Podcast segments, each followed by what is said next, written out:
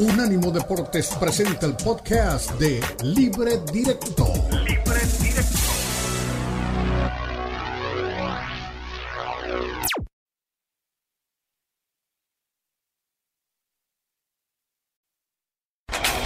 Continúa Libre Directo en Unánimo Deportes.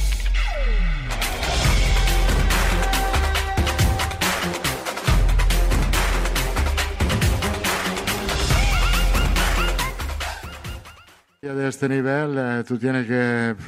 Mi trabajo que a veces tú tienes que ser injusto con alguien. Yo creo que hoy, por ejemplo, Luka Modric podía jugar desde el principio sin problemas. Eh, ha estado en el banquillo, ha aportado cuando ha entrado.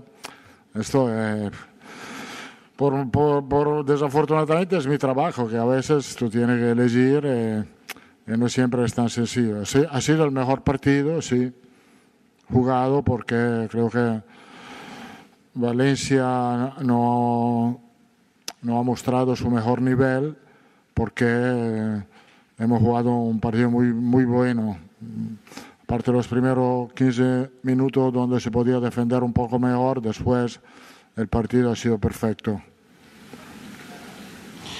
Hola, Carlos, ¿qué tal? Héctor González en directo en Carrusel Deportivo de la cadena SER. Le quería preguntar por el partido de Vinicius y de Rodrigo, que habían estado un poco eclipsados en este inicio de temporada por, por Bellingham.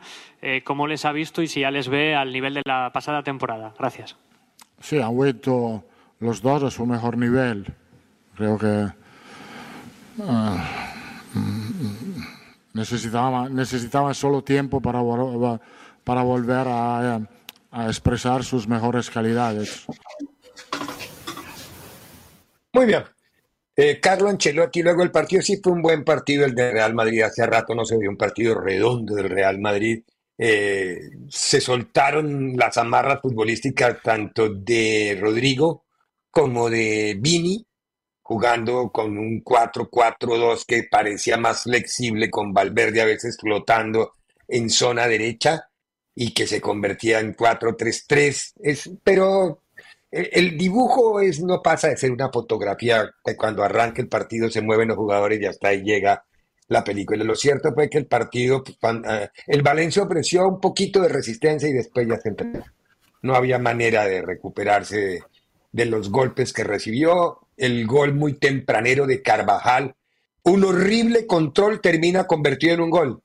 El control de Carvajal fue espantoso. El balón le pegó en el pie, subió dos metros, volvió y bajó y tuvo todo el tiempo del mundo. Siete jugadores del Valencia alrededor de Carvajal y él mete un, y él mete un disparo en medio de todos y la mete. No, son de las cosas simpáticas que uno a veces ve en el fútbol, ¿no? Es, algo insólito. A veces con el arco a la disposición no la meten. Y aquí en, un bosque de piernas y rivales terminó metiéndola. Pero bueno, esa fue la apertura simplemente. Fer, querido, eh, ¿viste mejor al Madrid? Sí. Sí, aunque creo que el, Valencia hoy no es parámetro para ni para el Madrid ni para ningún equipo de, de acuerdo, no, de acuerdo. No, escuchamos el Valencia y pensamos en aquel equipo grande de España que peleaba en la parte alta, que peleaba por estar en, Champions o en Europa League y que estaba eh, siempre con, equipos competitivos. Tristemente el proyecto del Valencia desde que lo compró Peter Lim ha venido a la baja, ha venido en decadencia y, creo que no, no es, no es el, parámetro del Valencia que, hemos conocido en otros años, tristemente por ellos. Ahora el Madrid tenía que hacer lo, que hizo, ¿no? Sacar provecho de, de jugar en casa, recuperar a lo mejor sensaciones que, no tuvo cuando enfrentó al Rayo Vallecano y saca un gran, gran resultado eh, que, lo, que lo va a mantener ahí. Es que yo insisto, la liga vamos a seguir semana a semana en este duelo parejero en donde parece que el Atlético cada vez quiere protestar más. Eh, jugadores que están encontrando también un alto nivel competitivo en esta, ya en esta parte de la temporada. Griezmann que está más feliz que nunca otra vez. Entonces, eh, a, ver qué tanto empieza a protestar el Atlético, lo, del Girona que no se cae, pero el Madrid bien, el Madrid hizo el partido que tenía que hacer y con eso goleó a, insisto, a un Valencia que hoy sí, sí lo veo muy lejos de, lo que llegó a ser algún día, ¿no? Sí, es verdad. Eh, a ver, el Barça se midió al Alavés Y otra vez el Barça se encarga de romperse sus propios récords. Hace tres semanas le habían hecho el primer gol a los 17 segundos. Hoy estuvo a punto, o, ayer estuvo a punto de romperlo, el primer gol a los 18 segundos. Y no terminó el primer tiempo 4 a 0 porque la puntería de Samu falló. Él metió el gol, pero después tuvo tres al frente, mano a mano con Ter Stegen y las desperdició, que hubiera sido escribir otra historia. ¿Qué dijo Xavi Hernández al final? Y Eli nos cuenta la versión de ella. Todo afecta a los jugadores. Hoy la gente ha pitado al equipo en algún momento en la primera parte. ¿Realmente crees que lo que diga la prensa afecta directamente al juego del equipo? Sin duda. Sin duda. No tengo ninguna duda. Otro Paunovic. situaciones y ah, escenarios que para mí no son los, los, los, reales. Y entonces afecta. Entonces afecta, sin ninguna duda. Esto me ha pasado a mí como futbolista y le pasa a mis futbolistas. Es normal, se genera una negatividad que no es, no es para nada buena ni, ni positiva. Y esto afecta. Hoy ha afectado a la primera parte, la segunda no. Segunda creo que el equipo se ha liberado, ha jugado, ha estado bien, sobre todo media hora, media, hasta que hemos hasta el penalti de, de Ferran, ¿no? que, ha, que, ha, que, ha, convertido Robert. El equipo ha estado bien, reconocible, jugando bien, pero yo creo que les afecta demasiado lo que, lo que se, se dice en el entorno. Sí. Hola Xavi, aquí Elena Cope. Ah, Elena Cope, tú ayer lo decías en la previa que has recibido muchos palos, sabes lo que es estar aquí en el Barça como jugador, ahora como entrenador. Dices que a tus jugadores les afectan las críticas en la prensa. ¿Qué consejo le puedes dar a un futbolista que, que le afecte lo que se dice en el entorno? ¿Cómo les puedes ayudar? Gracias. A mí no me afecta, porque al final yo no tengo que hacer prácticamente nada. Yo no juego a fútbol. Lo que juegan son los futbolistas. Yo nervioso me pongo poco, sinceramente. Y conozco al club, pero a los futbolistas les veo tensos, les veo tensos y tranquilidad. Si aquí no se comen a nadie, si a mí también me dijeron que era el cáncer del Barça y estoy aquí de entrenador, esto les he dicho. Mm, bueno. Eh, otro Paunovic, otra versión de Paunovic, se pusieron de acuerdo. La culpa de que el Barcelona juegue mal son los periodistas. Ah, bueno, ¿cómo debemos entender esto? Es decir, no es al revés.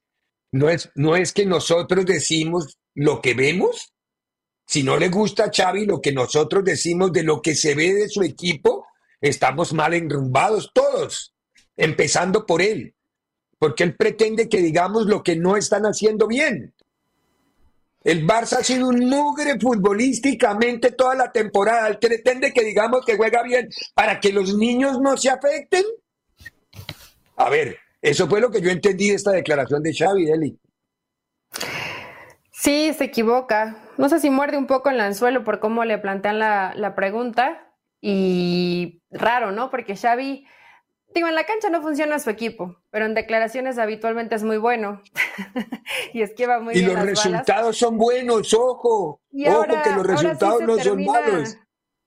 No, y ya obviamente vimos a, Pedri que, está de vuelta, o sea, vas viendo que el, que el Barça va recuperando a jugadores y piensas que la situación puede mejorar. Me sorprendió, y que no ha sido solo de este partido, sino que cada vez se acentúa más, lo errático que estuvo el Barça en los pases.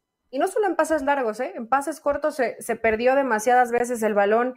En ese, en ese primer gol del Alavés, eh, cómo se equivoca Gundogan, pero además no había línea de pase, el equipo queda muy largo, queda partido. Evidentemente falta mucho trabajo en este Barça y deberían de, de tener un poco las justificaciones y Xavi trabajar mucho más, ¿no? Porque si en algún momento alcanzaron buenas notas de un colectivo que parecía que rendía, hoy esta Barcelona gana exclusivamente por individualidades que le están sacando las papas del fuego. Pero cuando tenga que jugar partidos trascendentes, pues ahí el Barça se va a caer, porque si alguno de ellos no anda en buen momento, pues evidentemente el resultado no lo vas a conseguir pero ahora sí Xavi no tuvo ni autocrítica, no señaló en qué tanto nos equivocamos, ¿no? qué está faltando. Hoy la culpa es de que los maltratamos y eso los presiona. bueno, la gente. Qué horror. La afición. No, Fernando, dice el director deportivo del Barcelona que le dijo a Rack uno hace un ratito, la confianza en Xavi es del 200%. ¿De verdad? Yo ya veo que está muy minada la confianza de Xavi. Lo, es decir, cuando tú oyes un tipo como Llorens que transpira blaugrana por todos sus poros, siendo tan crítico durante las transmisiones, yo ya digo, a ver, si estos son los hombres de la casa, ¿qué le está esperando al pobre Xavi? Bueno, es que es cierto que el Barça de Xavi no, ha terminado de jugar bien y no ha terminado de definir ideas. Yo sí creo que las lesiones han sido un factor importante porque, porque sí, sí le han afectado, eh, si hacemos un historial de, todas las bajas que ha tenido en el último mes. Pero está sacando los resultados sin jugar bien. Yo espero ahora que ya recuperó prácticamente todos sus efectivos, que el Barcelona mejore pero si no, los cuestionamientos seguirán. Al final, eh, me parece que a Xavi eh, lo van a aguantar y terminando la temporada se harán las cuentas de, cómo le fue o, qué pasó con el Barcelona. Hoy está peleando la liga, está a cuatro puntos, no, no, no, tiene, no tiene mayor problema y está prácticamente calificado octavos de final, algo que en el Barça no pasaba en los últimos dos años en la Champions. Entonces, eh, por eso creo que eh, hay que reconocer que el Barça no está jugando bien al fútbol, pero que de momento los resultados están soportando el proyecto de Xavi. Vamos a ver si ya con, con la recuperación de los futbolistas y eh, entrando a esta segunda etapa de la temporada es que el Barça logra mejorar en lo futbolístico. ¿no? Ahora, queda por regresar de los importantes Frankie de John únicamente. Los demás ya están todos en la cancha. Eh, uno revisa todos los movimientos de los que hablaba Xavi de sus ausencias y ya están todos. Y ni así mejora. Entonces, eh, todo va a depender de Frankie de John. El tema es que ahora, ahora esos que estuvieron dando tiempo de baja tendrán que coger ritmo de juego, ¿no? Y estás quizá en ese proceso. Yo, yo creo, por eso te digo, yo, yo creo que ahorita lo que lo está sosteniendo es que se le están dando de cierta manera los resultados. Hay que ver si ya en dos, tres semanas el equipo empieza a caminar de una manera distinta, ¿no? Sí, ahora vi, vi un desplante muy feo, no sé si fue coyuntural en el video de Lewandowski a Lamin, a Yamal. Eso, yo creo más lo que dijo Gundogan, la reacción de Ter Stegen, a mí ya el polvorín me empieza que hace falta una mechita para que explote. Me, metió, metió doblete Lewandowski, ¿no? Que era importante recuperar también al, goleador. Eh, el primero fue un golazo. Le vendrá bien en la, en la confianza y a partir de ahí ver si Lewandowski se empieza a encontrar con el Barcelona, porque en este arranque de temporada la verdad tampoco el polaco es que ha andado muy bien, ¿no? Sí. Eli, ¿esperabas más de Lewandowski? Yo sí. Sí, se ha quedado cortito Lewandowski. Y la mayoría de los jugadores, ¿no? Creo que todavía sí hace falta ver un, mejor nivel de todos ellos, pero Lewandowski, pues, si esperaban ver la versión que tenía en el Bayern, pues se ha quedado muy lejos de esa versión con, con el Barcelona. Claro, lo acompañaban otros jugadores y yo sí considero que que De Jong es muy importante para lo que, o al menos en su momento, parecía que Xavi pretendía con su equipo. Y no es porque ningún jugador sea indispensable, pero quiso ubicar en el que se quedaba más retrasado o el que ayudaba en la, en la posición de recuperación. Era Gundogan y no se veía cómodo ahí, perdió muchos pases y eso hacía que, que, constantemente Barcelona quedara mal parado. Entonces, dentro de las improvisaciones que está haciendo Xavi, pues sí le están faltando piezas para mejorar el rompecabezas. Hay que dar un poco de tiempo, Ricardo. Cuando dicen que está 200% seguro, es porque tienes la maleta hecha y ve ahí como que medio agarrado, agarrado de la puerta. Eso es lo más, lo más además, del fútbol, ¿no? No, además estaba pensando en algo. Si estas declaraciones que acabamos de oír de Xavi las hacen en Madrid, hoy lo hubieran despedido. Acuérdese lo que le pasó a Capello, a, Mourinho. Hoy lo, es decir, estaba en la calle ya. Eh, eh, es decir, no sé por qué permiten la prensa catalana que los, los maltrate. Yo sé que el equipo es el equipo insignia y base y todo, pero la prensa catalana también es una prensa que sabe y que, que es respetable. Que, que, que él, él, está ahí porque se llama Xavi, si no, no estaba ya, hacía rato lo hubieran peluqueado. ¿O me equivoco, Fer? Mm, no, difícilmente yo creo que lo hubieran aguantado tanto. Aunque bueno, ganó la liga la temporada ganó La liga. O sea, a pesar de todo, ganó la liga.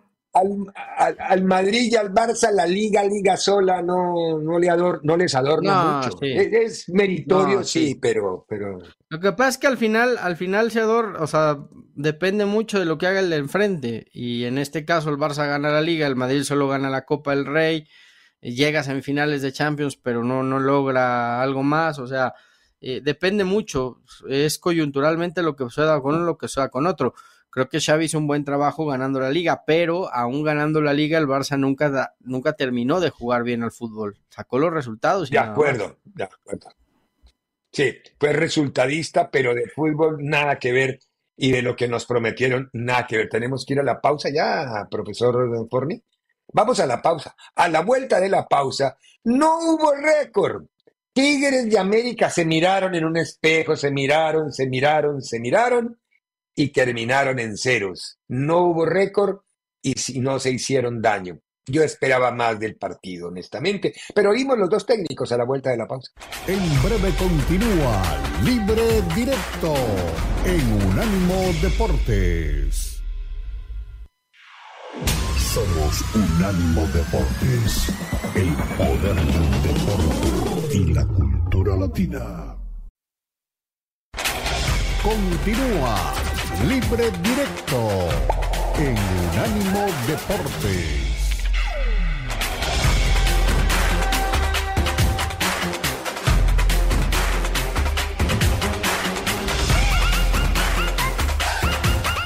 Sí, creo que creo que faltó el gol hoy. Creo que fue un gran partido de ambos equipos. Eh, da gusto eh, jugar este tipo de partido porque el rival sale también a, a buscar ganar y a proponer. Y hoy creo que nosotros estuvimos a la altura. Eh, faltó el gol, hay, pero hay partidos esos 0 a 0 que son atractivos y creo que hoy estuvimos hasta los dos, estuvimos hasta lo último eh, jugando con mucha intensidad y, con el, con el, objetivo de ganar el partido y, por eso creo que salió un muy buen partido. Y los 30 puntos son, son muy buenos porque hay muchos equipos que quisieran tener esos puntos. Creo que el equipo trabaja para estar en los primeros lugares. Lograrlo no fue nada fácil, pero, pero ahí estamos. Se trabajó un torneo muy regular, muy, muy parejo, sin altibajos, que es difícil. ¿eh? Es difícil tener regularidad en este torneo. Entonces creo que, que se viene una liguilla muy interesante eh, creo que los equipos que están ya calificados son, son dignos de estar en, estas instancias y muy difíciles todos. No sé, no sé, nunca fue mi, mi, objetivo ni mi preocupación. Eh, yo tenía plena confianza en el trabajo que, que, sería capaz de hacer, entonces pedí en el inicio un poquito de paciencia porque el fútbol te requiere tiempo y de verdad aún, aún estamos en construcción el América aún puede evolucionar mucho más con los tiempos, con, con el conocimiento de, de, ambas las partes de jugadores a nosotros, de nosotros a cada jugador. Eh, pero bien, es, es, un momento importante celebrar sí, la campaña, la, la solidez defensiva, la consistencia que, que, jugamos de esta primera fase toda, excepto en la primera, la primera jornada. Pero a partir de ahora pensar mucho en la liguilla, prepararse, descansar un, rato, hay algunos días, pero después foco máximo en la preparación y para lo que viene.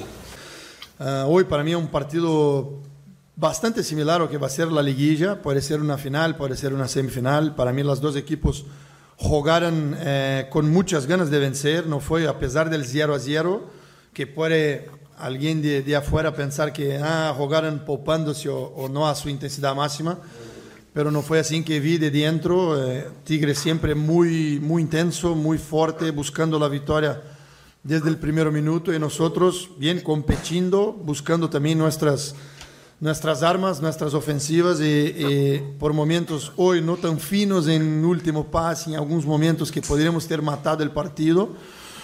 Pero bien, vi, vi mi equipo nuevamente bastante consistente, con pocos errores defensivos.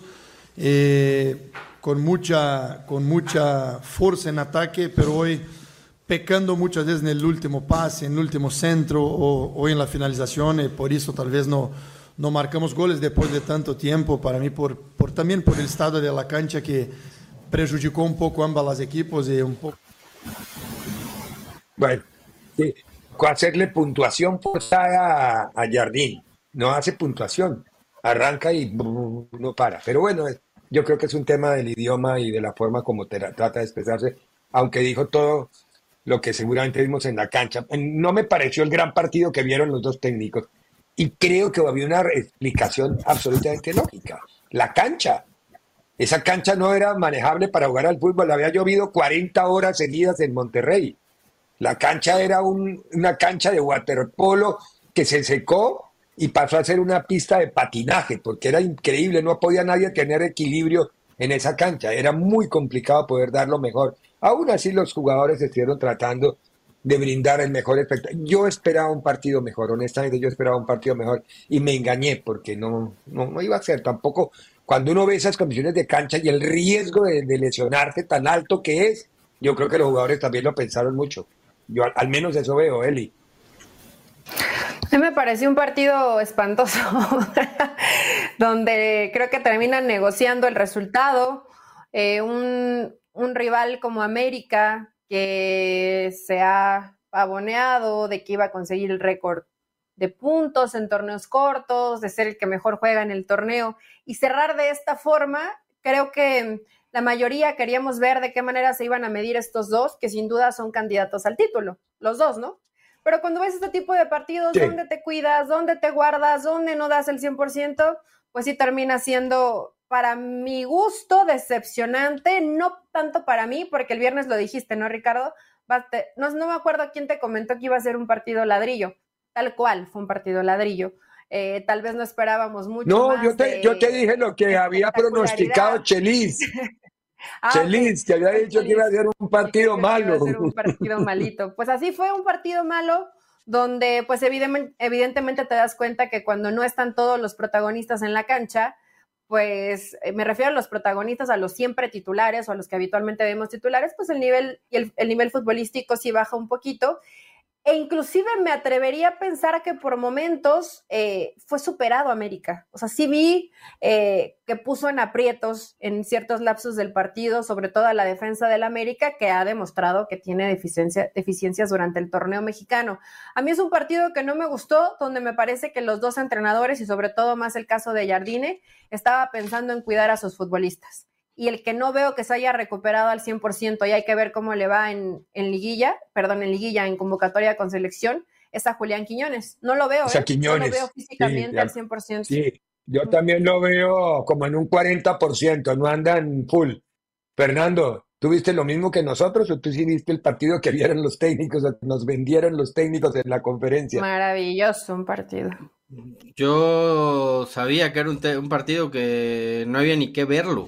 Eh, los dos no se jugaba nada, menos Tigres ya con la derrota de Chivas, no podía subir, no podía bajar, América nadie le quitaba el, liderato, por supuesto que era un trámite, que los dos salieron a cumplir con el trámite y se acabó. Eh, sí, en América traían la, ilusión, por así llamarlo, del récord de puntos, pero realmente de puertas para adentro era intrascendente el récord de puntos. O sea, Jardín está más preocupado por por el desgaste que puedan tener sus futbolistas con todos los que se le van a ir a, fecha FIFA que realmente por, por, ganar este partido. Por eso es ahí a donde yo entro en cuánto le puede pesar a un equipo como el América estos 16 días de no tener competencia. De entrada porque vas a estar semana y media eh, sin varios de tus futbolistas importantes, ¿no? Y luego regresan y tienes, eh, después del ajetreo, del viaje, de los juegos, etcétera, etcétera, que recuperarlos y trabajar para la ida de la liguilla sin haber competido en dos semanas. O sea, eh, no, no está fácil, ¿eh? De verdad que no está fácil el trajín que se les viene, que se les viene encima. Eh, pero bueno, pues el América ya todo el mundo lo pone como campeón, como el equipo a vencer, como el que lo va a ganar todo, casi casi que le den el trofeo ya al América porque no hay quien le pueda ganar en la Liga MX. Pues veremos este América que ha pecado de caerse en las liguillas.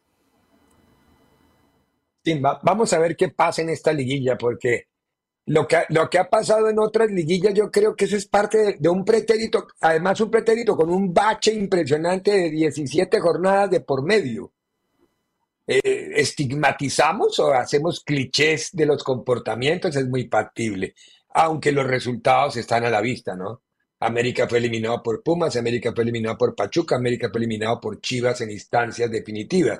Entonces, de eso sacamos la conclusión que América debe ser eliminado en cuartos o en semifinales de esta liguilla que empieza.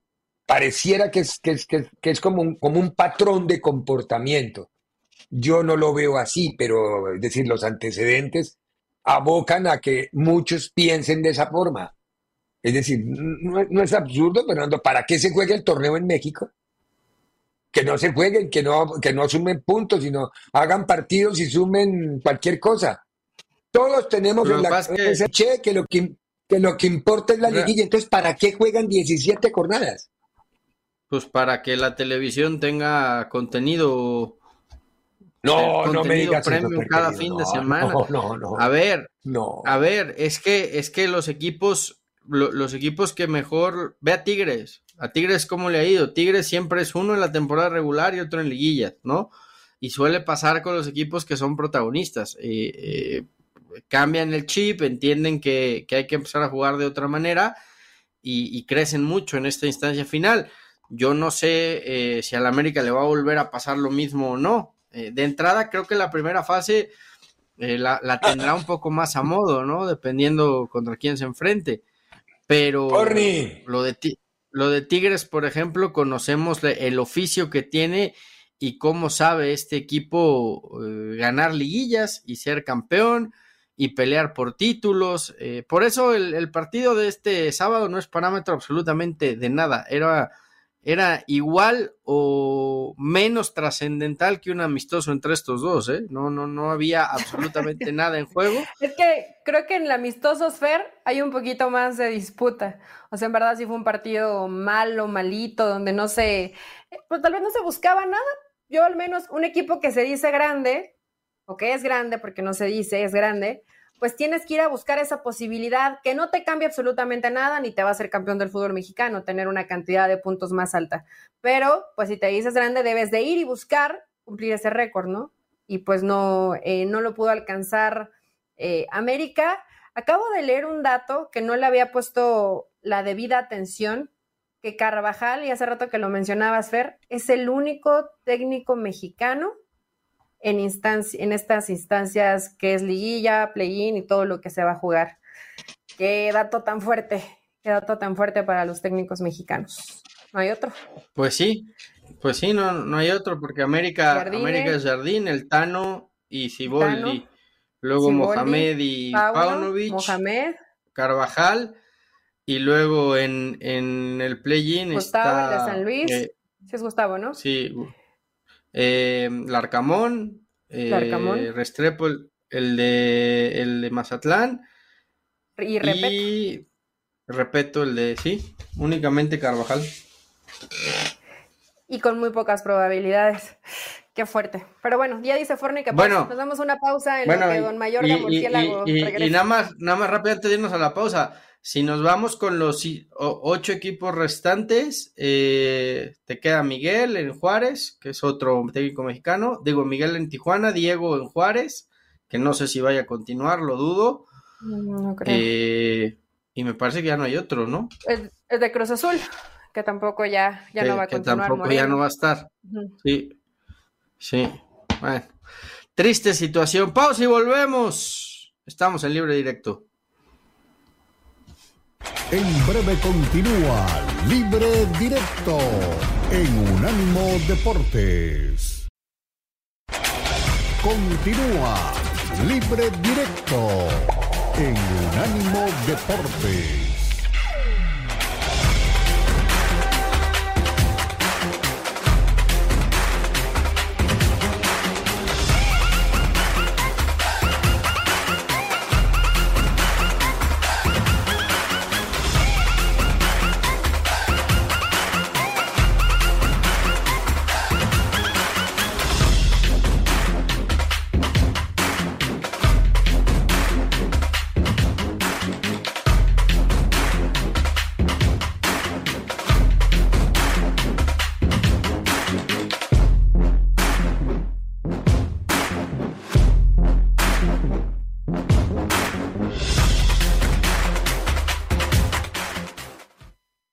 Este libre directo como reza nuestra presentación. Era época y jornada el fin de semana de definiciones, de definiciones en el fútbol mexicano. En Tijuana se jugaba un partido muy particular porque era Pachuca o era Cholos, por la cancha, lo que significaba, por todo lo que traía Miguel Herrera después de haber perdido los puntos con Puebla ante el TAS y de hacerle la claridad a Miguel Herrera que no es que hayan hecho una demanda sin, sin incluir a Cholos, no. El Puebla argumentó algo que es del arbitraje, la forma como se llenó la cédula arbitral que habría podido ser manual como llevó con pruebas Puebla de dos partidos anteriores porque el sistema de la federación no lo quisieron actualizar y tocaba hacerlo manual. Todo eso falta, no era, no era nada contra Cholos, Miguelito, no, no, se, no se ponga a buscar fantasmas donde no era. Lo cierto es que el que sí a buscar fantasmas donde era fue nuestro compañero Enrique Cano, que estuvo en Tijuana y hizo un seguimiento muy importante del partido. Sacó conclusiones y habló con el quizá volante más consentido y mejor volante del fútbol mexicano en este momento, como Eric Sánchez, lo mismo que con el arquero Toño Rodríguez. Uno de cada lado. Forni hace tres goles, te llevas el balón a casa. Eh, ¿Cómo te sientes en este momento? Muy emocionado, ¿no? Principalmente por el aporte al equipo, que fue lo principal. Creo que, creo que eso es, es importante también, ¿no? Recalcar el, y el, el, gran esfuerzo que hicieron mis compañeros. Creo que sin ellos tampoco sería posible. Y bueno, es más eso. ¿Cómo mantener esta fortaleza para el equipo que venía de una situación muy complicada, se veía abajo en la tabla, pero poco a poco fue sacando los resultados y hoy sale la pelea? Sí, claro. Eh, empezamos de, de, menos a más, ¿no? Como hemos dicho, empezamos de menos a más eh, ahorita estamos eh, por pelear ahí la calificación, creo que dependemos de, algunos equipos, pero bueno, te digo, creo que el gran trabajo que está haciendo el equipo es, es importante y a pesar de que es un plantel muy joven. Ahora viene la concentración de la selección mexicana, ahora con estos tres goles y lo que has demostrado en los últimos partidos, anotaste gol contra Alemania, ¿cómo te deja parado? ¿Cómo te sientes tú en este eh, muy motivado, principalmente, te lo dije, motivado, agradecido por, por el llamado, creo que el estar ahí con, con selección, el poder representar a, millones de mexicanos y saber que me tengo que partir la madre, así será, creo que toda la gente siempre nos está apoyando y bueno, es un poquito de devolverles las, las alegrías y el apoyo que nos han dado. Estábamos viendo el panorama que pintaba para Tijuana, eh, un torneo muy alentador que se veía. Eh, la situación se empezó a complicar. En casa se hacen muy fuertes, pero de visita les cuesta un poco más. ¿Qué balance general tienes de la temporada para ti y para el equipo? Bueno, es, un poco temprano para hacer un balance. Eh, creo que hoy hay que pasar trago amargo. No estaba en el plan de nadie, lógicamente quedar fuera hoy. Vamos a ver si quedamos fuera en estas instancias, esas cosas a mejorar. Y bueno, complicado, pasar trago amargo y pensar en lo que viene. Tiene lo de la situación del TAS, de, la decisión que si se había resuelto, que no, ahora vuelve a salir la noticia. ¿Cómo asimiló esta noticia el equipo, el grupo? Bueno, al final de cuentas no estaba en nuestras manos y, sabíamos que tenemos un partido en casa con el cual nos metíamos, ¿no? Entonces, pues duele, nos fuimos con ventaja al medio tiempo y, bueno, circunstancias, situaciones que, que, lo terminamos pagando muy caro en cuestión de selección mexicana, concentrarse, una nueva oportunidad con Jimmy, eh, cómo enfocarte ahora nuevo, de nueva cuenta en este nuevo reto. Bueno, yo creo que el día de hoy eh, tomar este trago triste, amargo de lo que fue el partido de hoy y, que hoy cierra el torneo. Y bueno, el domingo empacar la maleta y con sueño y ilusión, como siempre lo he dicho, es una bendición ser seleccionado nacional, estar en esas instalaciones, poner su uniforme y bueno, disfrutarlo, disfrutarlo porque es un regalo de eso. Bueno, los dos eliminados, qué simpático. Me pareció muy chistoso que tanto Cholos como Pachuca quedaron por fuera. Claro, Cruz Azul no, no, no, no, hay que perdonarlo tampoco. Ya un momentico más adelante. Pero, ¿cómo entender esto de Cholos? Porque le armaron el equipo a Miguelito que le había pedido y ahora él salió a decir en conferencia de prensa que se van ocho porque no le dieron la medida. Así de bravo estaba Miguelito después del partido, que hay ocho jugadores que no funcionaron y que no respondieron y que se equivocaron y que ya no están para esperar a nadie. ¿Está muy molesto Miguel? ¿O se le fue la luz con la declaración o, cabe una declaración de esas? Fer. Algo, algo similar pasó la temporada pasada, cuando Cholos tampoco calificó y al final eh, Miguel fue muy claro, señaló a quién ya no quería en el equipo y pues la gran mayoría fue a dar a Querétaro y después él agarró a los que le interesaban de Querétaro y después vendieron jugadores de Querétaro para armar a Cholos, ¿no? Eh, me parece que pues es, es la ventaja que tendrán ahora nuevamente para el próximo torneo. Primero ver qué jugadores eh, ya no entran en planes, seguramente los que ya no entran en planes irán a Querétaro, después Miguel verá cuáles de Querétaro cree que le pueden funcionar a él y después pues eh, venderán o tratarán de, salir de futbolistas para reforzar a Cholos. O sea, es, el modus operandi, ¿no? Más o menos lo que se viene para la próxima temporada. ¿Sus, sus tuzos, Eli, en qué terminaron? A ver, ver Almada eliminado, ¿él lo, él lo había hablado, lo había pronosticado que estaba rearmando el club o que iba a empezar como una nueva versión. Mira, le apostaron a algo que no les salió. Eh, digo, ya lo, ya, lo habíamos platicado, ¿no? Creo que al final no está mal renovarse, es la forma en cómo trabaja Pachuca. Eh, preparo y, formo jugadores, después los vendo, pero creo que sí se les eh, se disparó, o sea, deshizo completamente el equipo y pensó que con una categoría sub-20 o sub-23 ibas a poder competir de buena manera en el fútbol mexicano no fue así. Eh, hay varios que seguramente tendrán esta continuidad, otros tantos que se habrán dado cuenta que no estuvieron a la altura. Entre ellos, me refiero ya a jugadores tal vez con, más experiencia, ¿no? O ya probados, como es el caso de la Chofis, que una, una pubalgia ya lo dejó jugar muy poco al final del torneo, pero que sí hubo varios fútbol. Di que fue un, fracaso en este torneo con, con, Pachuca, y podríamos ir, ¿no? Con algunas posiciones muy específicas donde había algunos que se le esperaba un poco más y no lo dieron.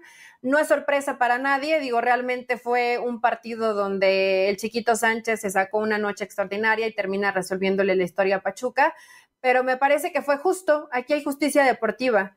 Ni Cholos ni Pachuca se merecían estar en la liguilla del fútbol mexicano no tuvieron un buen torneo. Muy bien. Muy bien. Otro que no mereció estar en la liguilla fue Cruz Azul.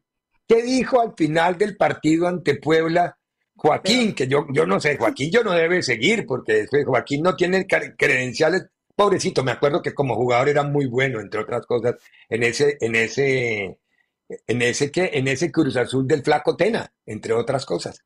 Pero bueno, ¿qué dijo Joaquincito? Sí, bueno, con la, con la frustración de, no haber conseguido el objetivo de lo que habíamos pretendido. Y bueno, al final eh, ahora será reflexión y, y, todo lo que haya sido para reflexionar y poder mejorar, bueno, está. Y, bueno, también pues triste por, la, por cómo se fue dando todo, todo el proceso y todo lo, que hicimos durante, durante el torneo. Creo que el funcionamiento en general iba, fue bueno, aunque los resultados, pues bueno, y en momentos críticos y claves, pues no se nos dio, ¿verdad? De este lado, extremo derecho, por favor, de este lado. Qué horror, no se oye un pepino, ¿no? Es decir, eh, de, de, pronto el, el, entrevistado o el técnico se oye, pero los periodistas no se oyen. Qué desastre, de verdad, lo que decía Fernando hace un rato, es un desastre la emisión de la, de la parte periodística de la liga. Eh, no hay nada que agregar a lo de Cruz Azul, creo yo. Mejor vayamos a la pausa y a la vuelta de la pausa. Como siempre, desde Libre Directo, hacemos una recopilación para unánimodeportes.com de lo mejor del fin de semana. En breve continúa Libre Directo en Unánimo Deportes. Continúa Libre Directo en Unánimo Deportes.